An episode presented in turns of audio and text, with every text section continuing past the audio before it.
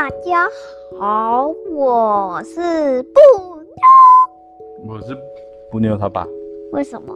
没有了，今天没有没有，今天还是一起讲哦。今天一起讲，讲讲到你那里就好了。等一下让等一下让你讲。你要。我也会讲，我也会讲。一起。要讲这里。好的。大家有听到麦克风的声音吗？好了，有就好。今天我们要讲城市里的小妖怪，这个是一本讲妖怪，就是防妖怪的书。第一，我们今天讲一篇就好，我们试试看，好吗？好，可以。今天要讲什么？什么妖怪？雨伞妖。雨伞妖怪吗？对啊。当你晚上的时候走在路上。可能会听见后面呃身后传来木屐发出的咔啦咔啦的声响，你你一定会觉得是谁在后面啊？你回头一看，原来是一只雨伞站在你后面。这是日本的日本的妖怪吧？独角独角油纸伞妖怪。对，那就是雨伞妖。因为这把伞有嘴巴和眼睛，所以你马上就会知道它是妖怪。如果你和它对抗，它就会露出不怀好意的笑容，它就会露出嘿嘿嘿嘿嘿，这样吗？对，所以它只有一颗眼睛。OK。但你跑的话，它就会在后面紧追不舍。如果你停下来，它也停下来。你再继续往前走，它会继续跟着你。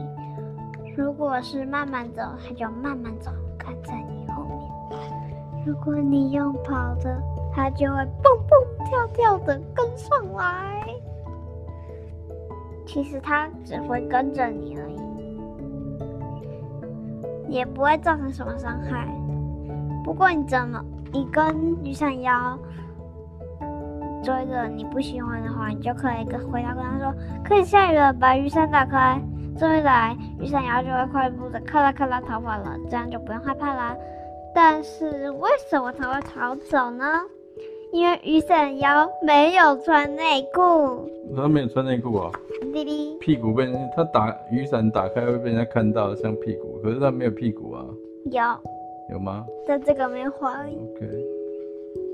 嗯，他他就会被看光光了。虽然它是雨伞，所以它就跑着，却非常讨厌下雨。它不不喜欢下雨哦。对，因为要打开就看到波波。波波。波波，讲完了。对。这也太快了吧！再讲一个。好，为什么换你了？不要你讲，你讲，再讲一个。换你。我想要听你讲。为啥你没在听？抬头长颈妖。长脖子的妖怪。我等一下要跟他们说危险度那种的介绍，有两个。或是你可以跟大家讲一下最近你在干嘛？啊，这篇不就变访问了？没关系啊。好，没有，我们继续讲第二篇再说。如果你一个人在街上走路，不管是白天或晚上，都可能会遇到一个小和尚朝你走过来。当你越来越接近他的时候，这个和尚也会越来越大。等他走到你眼前时，可能已经变成十层楼那么高的巨人。他就是抬头长颈妖。如果你想抬头往上看，抬头长颈妖就会变得更大，变得超级超级高。一直让你头不断往后仰，最后砰一声，整个栽冲倒下去为止。如果他在你身边的话，有一种不妨发生这种情形的咒语，你可以对他说：“抬头长颈鸭，我看透你了。”看透就是指直接透视到你后面。的意思，你知道为什么吗？因为抬头长颈妖正是不想让你看到远方，才会故意把身体变大，挡住你的视线。没想到居然被你看穿到后面，他会觉得自己非常的懊悔，然后抬头伸进腰就会露出很惋惜、惋惜、惋惜、惋惜的表情，慢慢消失，这样就不用害怕啦。也可以试试别的说法，像是啊，东京铁塔走过来了，不是，就是在东京的时候，你就可以说东京铁塔走过来了。你也可以一边说一边用手指着远方。无论如何，抬头长颈腰都没办法变得和东京晴空塔一样高。所以一听到比自己高的东西走过来，抬头长颈腰就害怕的消失不见。看来以大制大似乎是个好方法，这样做就没问题啦。再我跟你说个小秘密，如果你在法国遇到抬头长颈腰的话，就要改说啊，埃菲尔铁塔走过来了。好。来，先说雨伞腰，它稀有度是一颗星星，是危险度还好是一颗星星，害羞度两颗星星，因为它很害羞嘛。